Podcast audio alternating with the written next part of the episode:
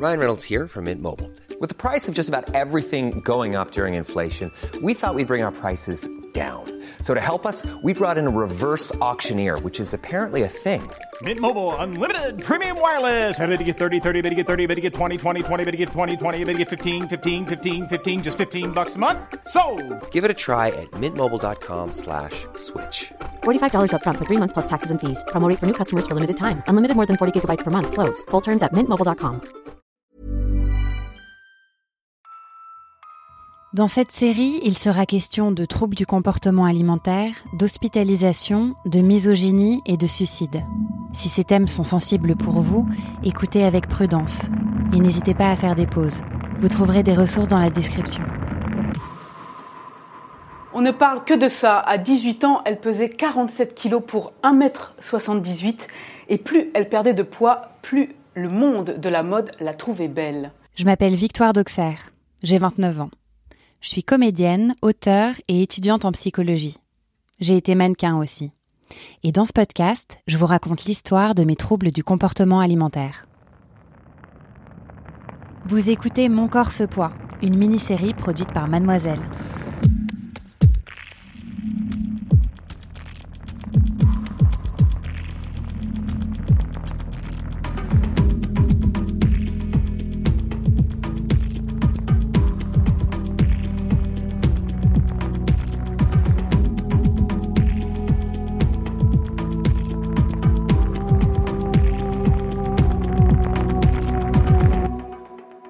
Épisode 1 Le poids de la perfection. Laissez-moi vous expliquer. À 17 ans, je voulais pas du tout devenir mannequin. C'était pas mon rêve. J'étais bonne élève et je voulais entrer à Sciences Po. Enfin, mes parents voulaient que j'entre à Sciences Po. Parce que moi, je voulais devenir actrice. Mais il fallait que je fasse des vraies études. Le problème, c'est que j'ai pas été acceptée et que mon mec m'a larguée au même moment. C'était le premier. Il était merveilleux, bien sûr brun ténébreux, écrivain, faussement bad boy, et personne pouvait comprendre ma douleur. J'allais jamais m'en remettre. Jamais. Quand un mec qui bossait pour une grande agence de mannequins m'a dit que j'étais la prochaine Claudia Schiffer, bah, je me suis d'abord dit qu'il se foutait de ma gueule, évidemment, ou qu'il me draguait, peut-être. Et puis, considérant ma situation, je me suis dit que c'était peut-être pas une si mauvaise idée que d'essayer de lui ressembler. À Claudia Schiffer. Alors j'ai signé un contrat d'un an, pour devenir mannequin. Et c'est comme ça que tout a commencé. Vous aimiez la mode, vous. Euh, vous aimiez défiler aussi quand vous l'avez fait. Et cet univers euh, a failli vous tuer. Euh, vous en témoignez dans cet ouvrage que vous venez de faire publier, Jamais assez maigre, journal d'un top modèle que voici.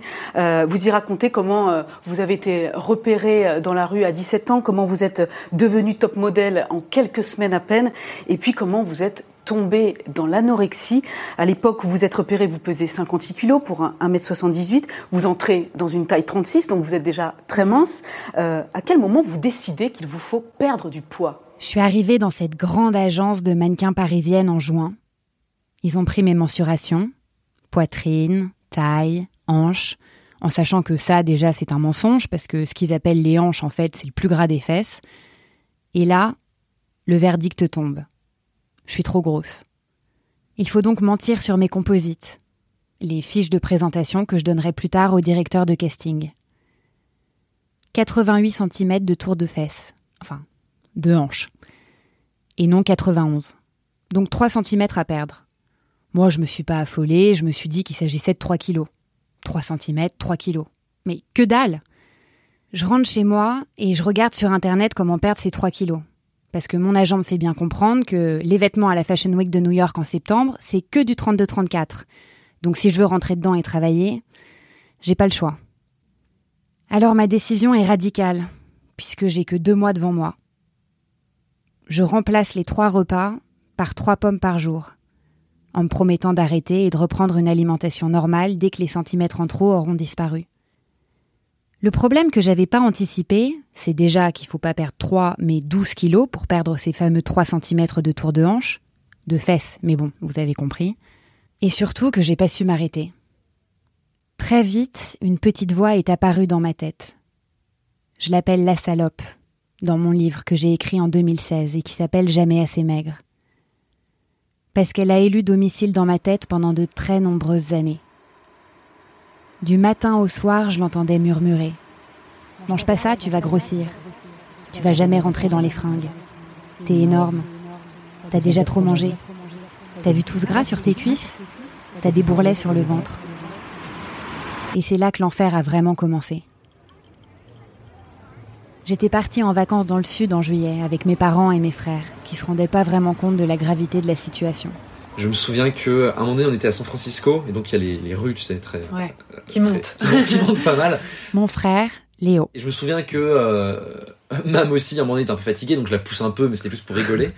Et que je le fais avec toi, à un moment donné, à te pousser pour aller plus haut. Et je sens que tu t'étais vraiment laissé tomber, euh, comme si, tu vois, ça te, t'en avais besoin, quoi. Mm.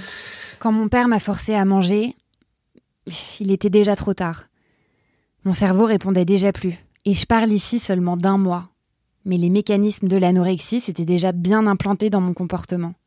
Il arrêtait pas de me répéter Mais je comprends pas, t'es intelligente, tu sais bien qu'il faut manger. Je pense, et je comprends maintenant, que ça le dépassait, qu'il n'y ait rien de rationnel là-dedans, puisque j'étais incapable de lui fournir une explication logique, étant donné que je comprenais pas moi-même pourquoi tout devenait si grave. Chaque repas était un supplice. Constamment fatiguée et angoissée à l'idée de prendre du poids, et donc de pas réussir à travailler en septembre, je m'isolais de plus en plus. D'autant plus que j'avais pas le droit de bronzer ou de faire du sport.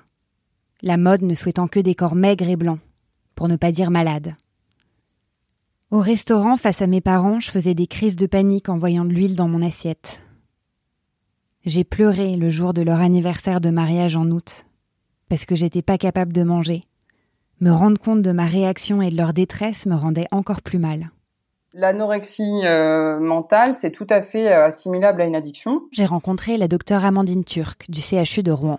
C'est les mêmes euh, zones du cerveau qui sont sollicitées, euh, ce qu'on appelle le circuit de la récompense, qui est un circuit qui va nous motiver à pouvoir aller chercher ce qui est source de plaisir. En général, l'alimentation, c'est une source de plaisir, c'est pour ça qu'on est motivé à aller la chercher. Et elles vont inverser leur, leur circuit de la récompense. C'est-à-dire que tout d'un coup, c'est ne pas manger, c'est souffrir, faire du sport, qui va être source de dopamine, donc euh, le neurotransmetteur qui procure du plaisir. Et qui va motiver à recommencer, à nouveau s'affamer, à nouveau faire beaucoup de sport, etc. Parce que chaque fois qu'elle perd du poids, elle sécrète de la dopamine. Donc forcément, c'est un peu comme un shoot. Et dans les premiers, euh, premières semaines, premiers mois, quand elles vous parlent de l'anorexie et qu'elles s'ouvrent, elles peuvent dire que c'est vraiment jouissif. Parce que de plus avoir d'émotions, bah, c'est plutôt confortable. De plus avoir de sensations corporelles, c'est très confortable. Et de plus interagir avec les autres, bah, c'est un peu confortable aussi, parce que avant c'était peut-être problématique. Plus la culpabilité et la détresse augmentaient, plus la maladie mettait en place des stratégies pour m'en sortir, par le mensonge ou la dissimulation. J'ai essayé de me faire vomir sans succès. Alors j'ai acheté des laxatifs pour pouvoir manger du poulet et du poisson devant ma famille, qui était alors rassurée. Mais je me trouvais de plus en plus grosse devant le miroir, alors que je maigrissais. Donc j'augmentais les doses. De deux comprimés, j'ai fini par prendre une boîte de laxatifs par jour, avant de passer au lavement, en disant à la pharmacienne que je les achetais pour mon grand-père. La honte et la culpabilité s'ajoutaient alors au mensonge et à l'angoisse. Je me demande quand même aujourd'hui comment, à partir d'un simple régime, on peut tomber si vite dans cette maladie. Comment est-ce qu'elle agit sur le cerveau pour que tous ces mécanismes mentaux se mettent en place? Comme une addiction finalement. Et est-ce que tout le monde fait face au même risque? Alors la, dysmorphophobie, hein, c'est une perception euh, du corps qui est erronée. On se voit, euh, voit pas forcément les autres gros, mais on se voit soi gros. Ça vient à la fois du fait qu'il y a une attention portée aux détails, euh, qui est souvent présente bien avant l'anorexie, c'est-à-dire que la, jeune fille prête plus attention aux détails qu'à l'ensemble des choses. Elle va donc voir ses cuisses, elle va voir ses hanches, elle va voir son ventre, et elle va avoir comme ça des zones du corps où elle est obsédée de ça mais elle ne voit pas son corps dans son intégralité.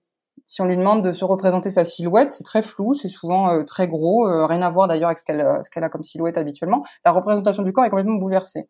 Alors, la dénutrition aussi, elle, elle a tendance à modifier l'activité cérébrale des zones qui sont responsables de la représentation du schéma corporel, notamment le lobe pariétal, et de, de ce fait, ça aussi, ça doit altérer la perception du corps chez l'individu.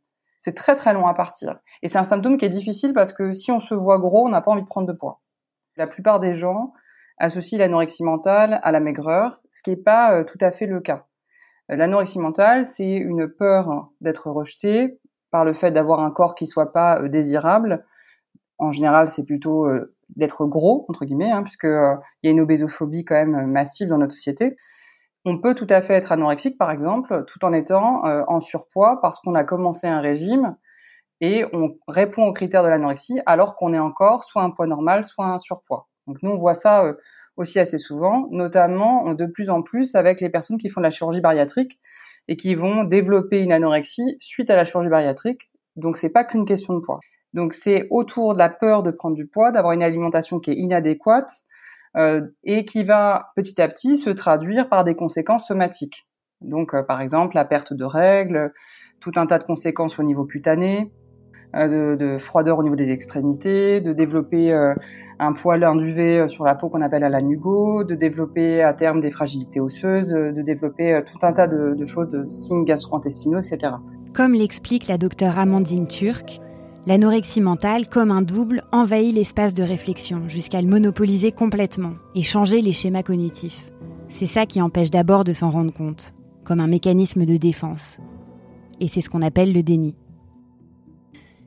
Vous avez écouté le premier épisode de Mon corps se poids. S'il vous a plu, n'hésitez pas à mettre 5 étoiles sur Apple Podcast et à en parler autour de vous.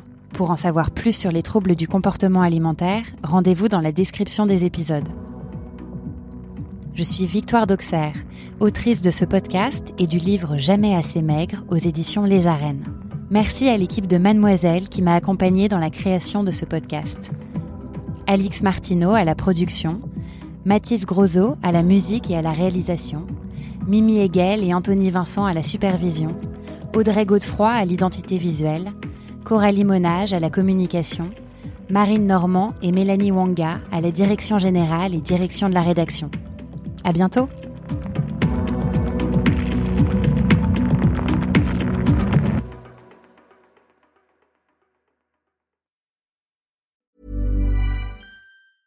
Hey, it's Paige DeSorbo from Giggly Squad. High quality fashion without the price tag. Say hello to Quince. I'm snagging high-end essentials like cozy cashmere sweaters, sleek leather jackets, fine jewelry, and so much more. With Quince being 50 to 80% less than similar brands. And they partner with factories that prioritize safe, ethical, and responsible manufacturing. I love that. Luxury quality within reach. Go to quince.com slash style to get free shipping and 365 day returns on your next order. Quince.com slash style.